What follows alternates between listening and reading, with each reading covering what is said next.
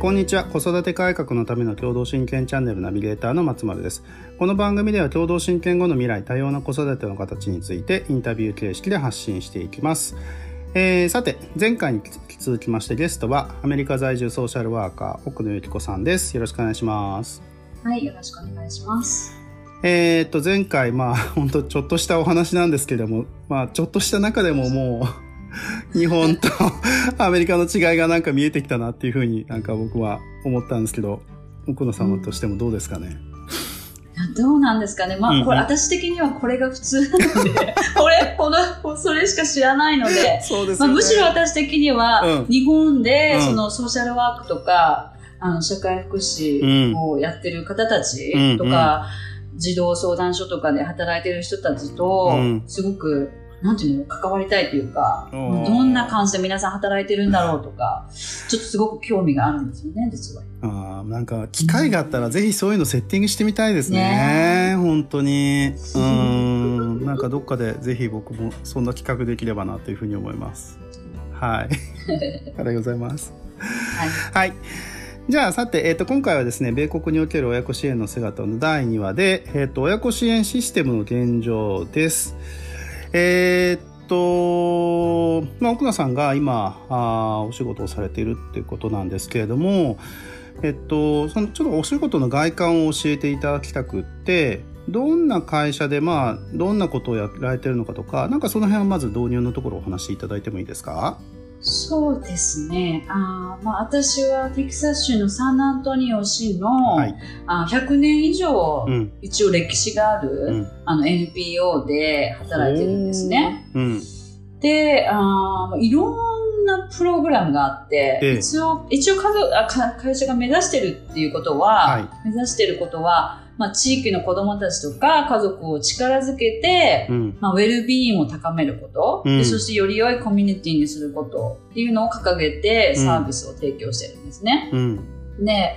あもういろんな本当いろんなプログラムがあって、うん、子供に関わるプログラムから、まあ、カウンセリング、大人向けのカウンセリングだとか、で、子供をメインにカウンセリング業務をする私たちのこのチチームがあったり、うん、あと、経済的に支えるプログラムがあったり、う。ん、もうあの面会ですよね。その、離婚家庭を支える、うん、特別、あの、特別にそういう家族を支える、離婚した家族を支えるプログラムがあったり、そこはその面会を、はい、あのする場所を与えたりで、そこで、あの、うん、なんて言うんだろう。子供と親がそこで会って、はい、あの面会できるような形でサポートをしているプログラムもあったり、うん、で、老人に対してのサポートもあったり、でいろんなプログラムがいくつぐらいありますかね。もう15、はい、20プログラムぐらいあるんじゃないですかね。えちなみに会社は、えっと、何人ぐらいその在籍されていらっしゃるんですか？そのソーシャルワーカーのような方は。何人ぐらいソーシャルワーカー、まあ、私たちのチームだけでも、ええ、今12人13人ぐらいですね。でプラス今3人ぐらいあの増やそうとしてるところです今ちょうど。で、もう一つのはい。うんうん、あのカウンセリング、親、はい、親じゃない、あの、大人向けのカウンセラー、うん、カウンセリングをしているカウンセラーも、うん、多分7人、8人ぐらいいますかね。はデパートメントに。ちょっとすみませんすごいイメージさせていただきたくて、うん、あのなんかビどっかのビルに入ってる感じなんですか？そうです、そうです。大きいビルに。うん、あ、まあ、そんな、あ、日本でいるような あんなビルじゃない。私、ビルディングを思い出しちゃった。違います。その、高いビルディングにバーッと入ってるような感じじゃなくて、うんうん、本当あの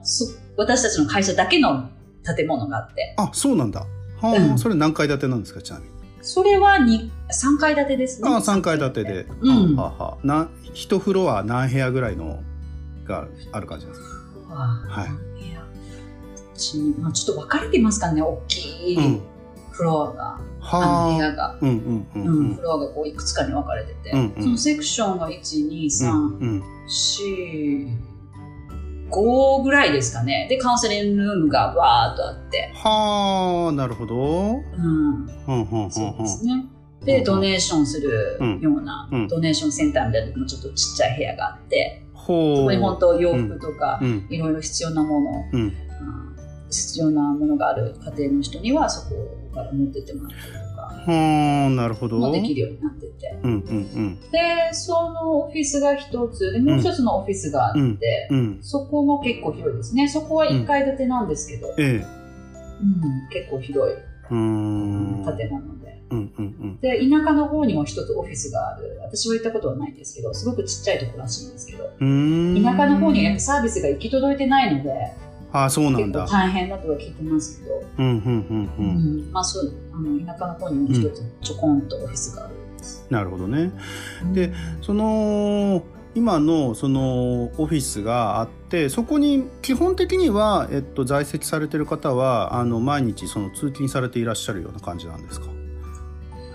まあその、うん、どんな業務をやる立場かにもよるんですよね。うんうんうん、であのまあ毎日勤務してそこで働いてる人もいれば、はい、私たちみたいに、本当学校に行ったり、デイケアセンターに行ったり、なるほど。あの、裁判所に行ったりだとか、はい、もういろんなところにこう車、自分たちの車走らせて、いろんなところにコミュニティなんか走走り回ってるような感じです。私たちはどちらかというと。なるほどね。で、うん、うん、カウンセリングを使う場合はオフィスに戻ってきて、ほうほうほうほう。ちなみに、ちょっとこれ分かればなんですけれども、今の、うん、と、まあ、在籍されてるそのソーシャルワーカーさんや、そのカウンセラーさんが、あの、手のような方っていうのは、行政機関にはいらっしゃるんですか？あの行政機関に私たちみたいなものが働いてるから、はい、そうですそうですそうですあもちろん働いてますよ。いろんなソーシャルワーカー。特にソーシャルワーカーはいろんなところにいますね、はい、こっちアメリカは。そうなんだ。あじゃあ、行政機関も5つ、うん、あの、今のその NPO というような形の会社の中にもやっぱりいらっしゃるっていうことなんだ。そうですね。うん、例えば、その相談、うん、児童相談所とか、はい。あと裁判所にもそういうプログラム、うん、ちょっとこう親子を支援するプログラムがあったらそこにもいますし、おおそうなんだ、うん、いろんなところにいます。はあなるほどね、うん、なんかそういう方と方々とのそのコミュニケーションというかなんか役割分担っていうのはあるんですか？ちなみに。その NPO, NPO サイドの仕事とそれから行政とか裁判所サイドの仕事っていうののなんか違いってあるんですか？特に私たちは、うん、まあ、うんそんな大きな違いはないと思うんですけど、うん、まあ、やってることは同じようなことを、うん、あのモットーに、うん、あの家族家族にサービスを提供してるので、ただその相談児童相談所とか、はい、裁判所とか、はい、特に関わってるあのソーシャルワーカーの子たちとかは、まあまあ、向こうのリリクエストに沿って、まあ、ちょっとした手続きとかは違うかもしれないけども、基本的に仕事の内容とか、うん、は同じような感じですね。ねまあ、裁判所とかだったらちょっとミーティングがあったりとか、うんうんうん、まあ、そういうのは変わってきますけども。なるほどね。うん、あ、そうなんだ。なんか、なんか僕の中でイメージしたのがだから日本のそのいわゆる児童相談所とかいわゆるあの社会福祉センターみたいなところって、うん、いわゆる行政サイドでやの人っていうのはまあ確かに配置されてるなと思ったんですけどだからその奥野さんがやられてるようなその NP 確かに NPO の人たちが今どこまで何をあの専門性を持ってやらってるのかっていうののそこがなんか、うん、もしかしたら日本の中には僕は知らないだけかもしれないですけどあまりないのかもなっていうふうに思ったっていうのはっていうことなんですよね。NPO だと、うんうん、NPO とかだとやっぱじ、うん、私たちの本当ミッションに従って、私たちが思うようなサービスをやっぱり提供することができるんじゃないですかね。確かに。確かに、うん。そうですね。その相談所とかに雇われるとか、うん、うんじゃなくて、やっぱ NPO で私たちがこういうサービスを提供してて、で、こういうサービスが欲しかったら私たちと契約を結んでくださいと。ほそういう形の方が、私たちが思うようなサービスを多分できるでしょうね。確かに、確かにそうですね。え、ちなみにこれも、あの、私たちが何を目指してるんですか？そのすいません、その会社として何を目指して今やられてるんですかね、私のチームですか、うん、それとも私の会社としてですか、ね、それはどっちがいい？逆どっちの？がいいですか？僕もちょっとどっち、まあ、はい、私その会社としては、うん、あの、うん、まあ一番大きく掲げてるのは、はい、まあ ACEs ってご存知ですかね？ ACEs っていうあの、はい、あのリサーチがあって、カリフォルニアで行われたリサーチがあって、はいはい、で、そのリサーチによると、うん、よれば、あの、やっぱり子供の頃に不幸な経験をした数が多ければ多いほど、はい、やっぱり自分のその子が育った時に、うん、あの、健康、うん、自分の健康、メンタルヘルスだけじゃなくて健康にも、あの、すごく悪影響が出ると。うん。科学的にこう証明されたそういう大きなリサーチがあったんです、うん、あるんですよね。はい、で、そういうのを、うん、あの、なんていうんだろう、強く、推してるというか、あ。のそういうやっぱ子供の頃のそういう不幸な経験、うん、そういうところを、に関わりながら家庭に介入しながら、はい、でそこでどうにかこうウェルビーイングを高める、うん、そのレジリエンスを子供の頃から高めてあげて、うん、であの社会に貢献するというか、うん、その社会のもっとより良いコミュニティにするっていう意味で。うんでそういう意味でその trauma informed care っていうのが日本にもあると思うんですけど、はいはい。はいで、それも私の会社としてそういうトレーニングを他の機関から受け受けながら、その私たちの会社全員、カウンセラーだけじゃなくて会社で勤めてる人間が全員その trauma informed care の、理解ができてるか、うん、きちんとクライアントと仕事をするときにそういうそのレンズを使ってクライアントと接しているか、うん、でそういうトレーニングをこうもうやってますね会社で。会社のエージェンシーとして。なんかすごいやっぱあれですねなんかミッション性がすごい強いですね。ななんそうですかね。なんかいや行政から単に言われてるからやってるかとかそうじゃなくてやっぱり主体的にそこは動い動かれてるっていうのをすごく今そう、ね,、いう方たちがやっぱり NPO に働きますからね、うん、なるほどな。なるほど。なんか、うん、少し見えてきましたね。でえっとで奥野さんの中であの、まあ、お近くでいいかと思うんですけどもプログラムとしてはどんなようなことをやられてるんですかね？そうですね、うん、プログラムとしては、うんうん、あのいろんなことを私たちもやってるんですよね。なんかわかあのわ全部はちょっと無理かもしれないので、ね、あのわかりやすそうで。す。そうですね。あの、はい、まあメインなのは、はい、まあ学校、うん、学校って言ってもその連邦の助成金で成り立っている、child care center っていうのがあって、アメリカには。はい、で、 Head Start、Early Head Start っていうのがあるんですね。はい、で、それが、あの、その child care の名前なんですよ。 Head Start、Ear ly Head Start。Early Head Start。Head Start、そうです。はい、で、あの、それは連邦の助成金で成り立ってるんですね。へで、うちの会社も、その助成金を得て、うん、その Early Head Start と Head Start を運営してるんですよ、会社。はい。はい。なので先生とかもいっぱいいるんですね。はい。うちの会社が雇ってる先生とか。はい。うんうんうん、でいくつかバーっとこう、チャイルドケアセンターを持ってるんですよ、会社が。うん、うん、で、そこの学校に私たちが行って、はい。で、その学校の中で、はい、そのクラスルームの中で、はい、この心理面、行動面で問題のある子供たちに、このサービスを提供したり、うん、で、先生にコンサルテーションをしたり。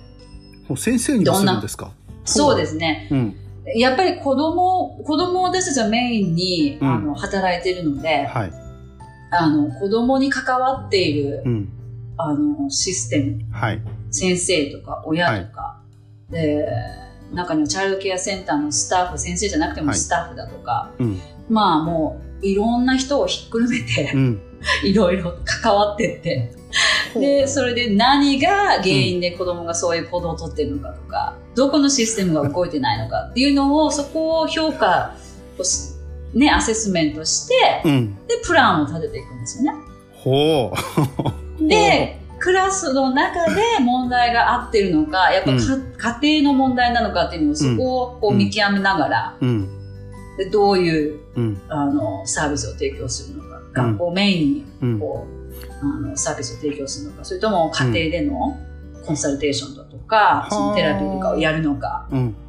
っていうのはやっぱその家庭によっても全然違いますからね、全く見えてくるもの。が。子供の性格にもよるし、うん、子供のもしかしたらうん、精神的にね、はい、あの子供の精神的な問題があるかもしれないし。うん、そうですよね。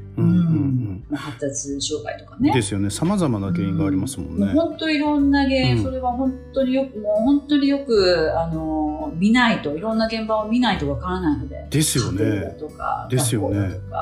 え、そ、うん、それは、その、か、うんと、ソーシャルワーカーの方がね、あのー、その、学校の現場に行ったりとか、それからご家庭に家庭訪問したりみたいな、そういうこともやられるってことなんですか？そうです。だからその、うん、その Early Head Start と Head Start っていうプログラムに入ってる子の場合は、もう先にこういうサービス、あの大学院レベルのメンタルヘルスのプロがクラスに来ますっていうので、もう親には伝えているんですよ。ほう、なるほど。うん、もうその子が問題なくてもクラスに来て、いろんな子供たちのクラスルームをチェックしてると。うんどんな子供がいて、うん、あのさね、あの、フォスターケアとかに関わっている子とかいたら、もうシステムにポンと上がってきて、うん、その子のクラスを見に行ったりだとかするんですね、はい、私たちが。ええ、で、あの、まあ、その場合はそんな感じで、もう先にこうペーパーワークはもう、はい、やられてるので、うんで、他の普通の学校だと、うん、まあそれはもう私たちがリーチアウトしますよね。学校に、こう、うん、親がいいっていうのであれば、うん、学校にこう電話して、先生と話をしてもいいですか？と聞いてみたりだとか。で、他にもあの違うコミュニティの契約とかでも、もう大体、私たちの契約を組んでるような学校は、やっぱり大体もうそういうサービスを求めてるので、そういうペーパーワークっていうのをもうやもう先にこうそういうのはされてます、家族と。え、えっとね、ちょっとそこがね、あのー、ちょっとお伺いしたくなったのが、なんかね、あのー、まあ、日本の、いわゆる、うんと、スクールカウンセラーさんっていうふうに言われる存在っていうのは、まあ、それ、基本的に学校にしかいないんですよね。はい。うん。で、学校に、うんと、まあ、区、区とか、えっと、都とか、うんと、まあ、都道府県なのかっていう、まあ、自治体側のどこかのポジションの方が、えっと、から派遣されて、週1、2ぐらいいるみたいな いるみたいな感じでやってるんですけれども、はい、なんか、その、今のね、あの、そのテキサスの現状っていう意味で言うと、その学校にも関わりに行くし、さらにもう一個ポイントが、その家庭、家庭にも入り込んでいってるっていうように聞こえるんですけど、それって正しいですか？ですよね。入り込んでいるっていうか、うん、そうですね。入り込んでますね。なんて言ったらいいのかな。うんうん、まあ、そこが私たちのチームとしては、やっぱ家庭を見ないとやっぱりわからない。で、うん、もうもちろん押しかけるようなことはしませんよ。あの、うんうん、まあ、あの、こういうことをね、はい、クラスの中で見て、こういう行動があって、うん、家庭ではどんな感じですか？と、はいまあ、家庭にこうね、うん、リーチアウトして。うん。うん。まあ、それで、ああ、うちはいいですっていう方ももちろんいらっしゃいます。やっぱいるんだ。うん、います、います。うん。が、クラスだけでやってくださいっていう方もいらっしゃるし。うん、まあ、それはそれでね、うん、ああ、いいんですけど、はい、ただまあ、私たちとしては、やっぱ、クライアントは子供なので、うん、で、どれだけやっぱ家庭での親とこの、この、関係づくりっていうのが、アタッチメントっていうのがすごく大切だっていうのは、本当リサーチでも分かってることなので、うんうん、でなるべくその3歳、5歳未満の子供たちに、うん、その家庭のこの絆というの、親と子の絆っていう、それがやっぱりレジリアンスにすごくつながってくるので、そこの大切さは私たちはよくよく、理解しながら家族とあのさ、ね、関わっていってますね。うん、そうだよな。うん。とうんとうんと何を思ったかというと、うん、えっといやなんかね日本の中でそのね、うん、家庭に介入するってことがねほぼないだけにそのうんと家庭家庭側が結構日本だとなんか拒否しちゃうつったらいいかな、今のさ基本的に来るなっつったんですかね。家庭に来るなみたいなところも出てくるのかなと思っていてなんか権限とかあるんですか？その家庭に入り込む権限みたいなそういうものっていうのは何かあるんですか、うん。まあ、だからそこはやっぱりそう、最初に、その幼稚園、そのチャイルドケアとかに入ってる子だと、あの、その、そのプログラムに入る、子供がチャイルドケアにこう、入ってくるときに親に、まあ、こういうことを私たちはね、あの、メンタルヘルス、うん、子供のメンタルヘルスに、の大切さは分かっているので、うん、まあ、こういう、あの、プロが来てクラスに見に来ます。うん、で、必要があるのであれば、子供、あの、リーチアウト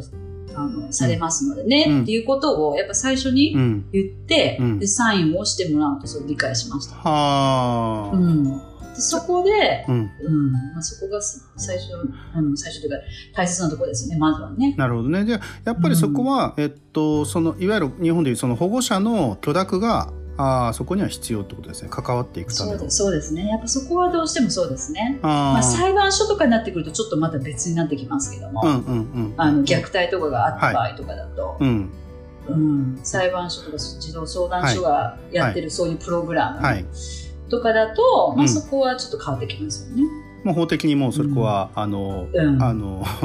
例えば、えっと、保護するとかそういう世界になってきちゃうんですよね。そうそうそういう世界ですよね。ですよね。うんうんうんうん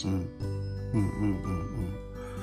うん。でそういう家族とも、うん、あの働いてる、うん、そういう契約があってこの相談所と裁判所と契約を組んでるそうなんだあの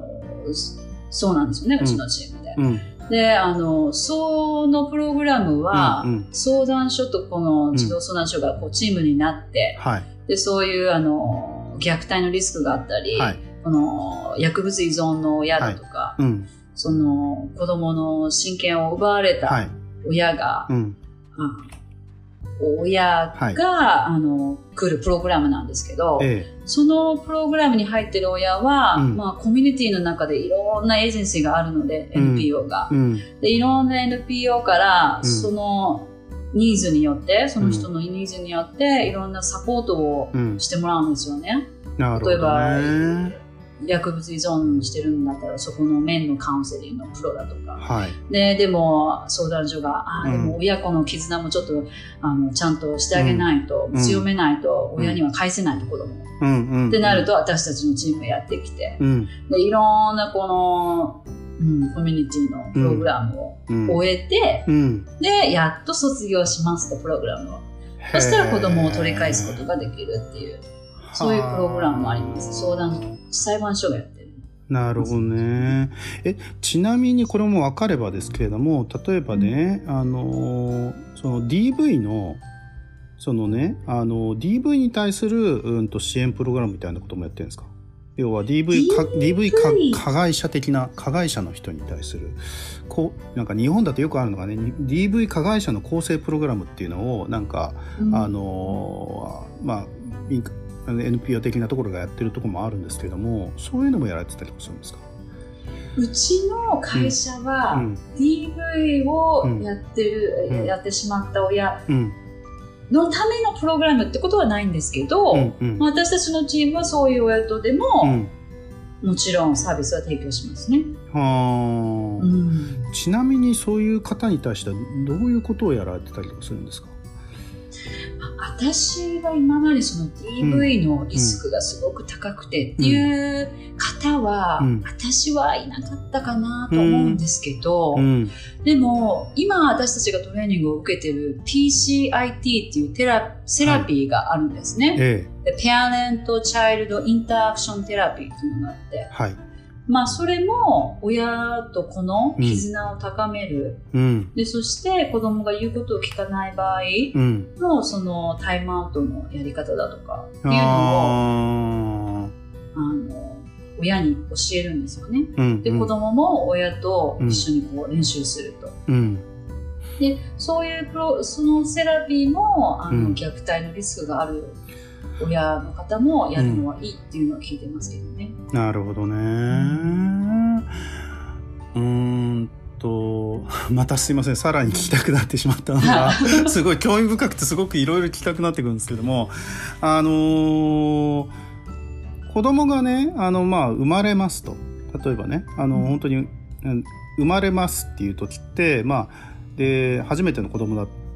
ていうふうになるとまあ親もいきなりいきなり親になるわけじゃないですか。そうですね。そう。いきなり親になる時のなんだろうな。うん、いわゆる心構えとか準備とかなんかそういうなんつってるかな。で人によってはやっぱりうんとある意味子育てをすること自体がリスクになるような方もいらっしゃると思っていてちょっと例えばね、うん、メンタルが不安定だったりとかっていうような方もいらっしゃると思っていてそういう方に対するなんかその出産出産前後段階でのなんか関わ